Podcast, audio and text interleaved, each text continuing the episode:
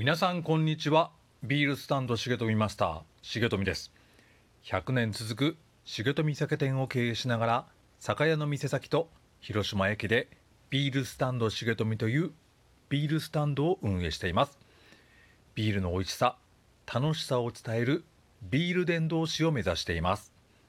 今日の放送は2020年8月18日第14回目です。今日は佐世保社会福祉協議会のお話です。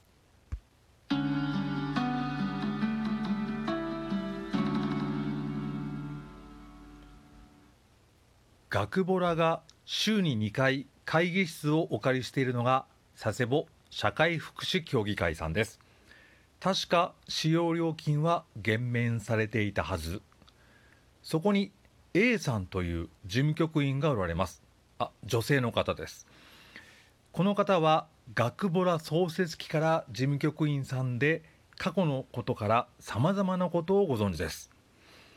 この施設を介して他のボランティアさんとの交流や障害者団体さんとの交流がありました。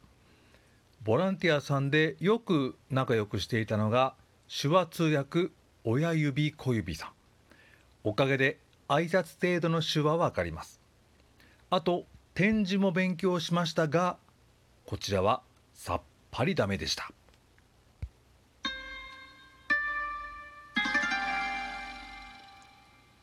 社会福祉協議会通称社協と呼んでいます。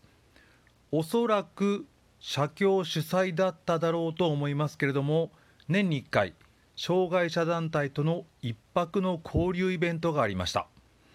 その参加団体とは死体不自由者の方視力障害者の方ろう話者の方そしてボランティアと社協の職員さんです。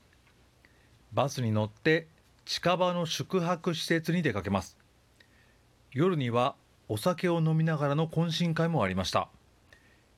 日頃の活動は施設に入所されている方との交流ですがここは町で暮らしておられる方々との交流です。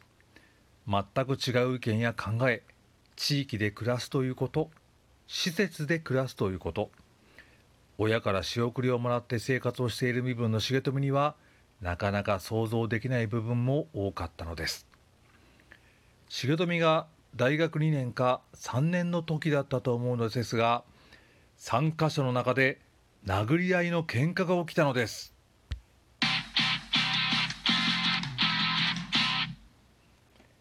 一泊宿泊イベントなので本人の移動はもちろん荷物などの運搬があります。もちろんボランティアがその辺りは担当なのですがろう話団体の方もお手伝いをいただきます。そこでトラブルが起きたのです。間に手話通訳ボランティアさんがいればよかったのですがなかなかそうもいかず車椅子の方をロアの方が介助する。視力障害者の方をロアの方が介助する。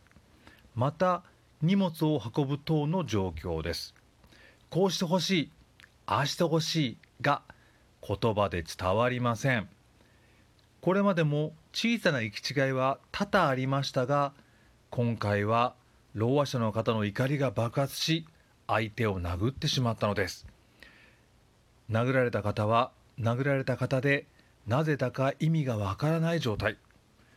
手話通訳の方を介してその場は収まったのですがおそらく互いに何かしこりは残ったのではないでしょうか。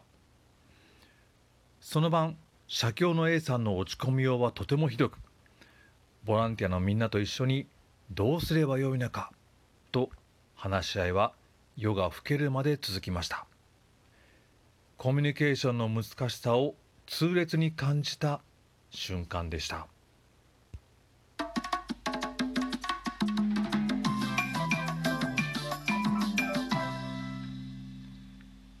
重富はちょっとだけ手話で手話ができることを少し自慢に思っていました。いろんな人とコミュニケーションができる自分を良い人のように感じていました。しかしそれは上辺だけ。施設活動の中では通じても一般社会で生きていくこととは次元が違うことを目の当たりにするのです。多くの障害者の方から「君は学生だからね」仕送りをもらっているその生活があるからボランティアできているんじゃないなどと意見をもらいました。もちろん親しみを込めて言われているニュアンスも伝わってはきますが逆にとても皮肉のようにも聞こえます。おそらく後者でしょう。この時です。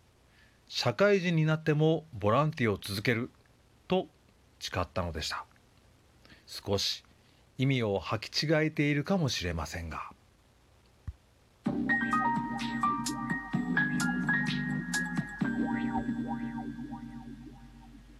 第14回目の放送はここまでです。次回はいよいよ重富が所属しているきのこ班についてです。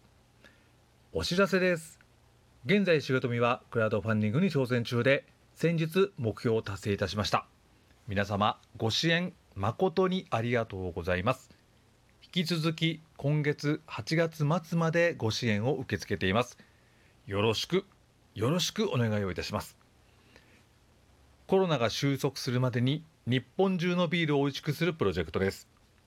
ネットで「かなえんさい夢」で検索をしてみてください。手入れの行き届いたビールは笑顔を生み出しますビールスタンド重富マスター重富がお届けしました。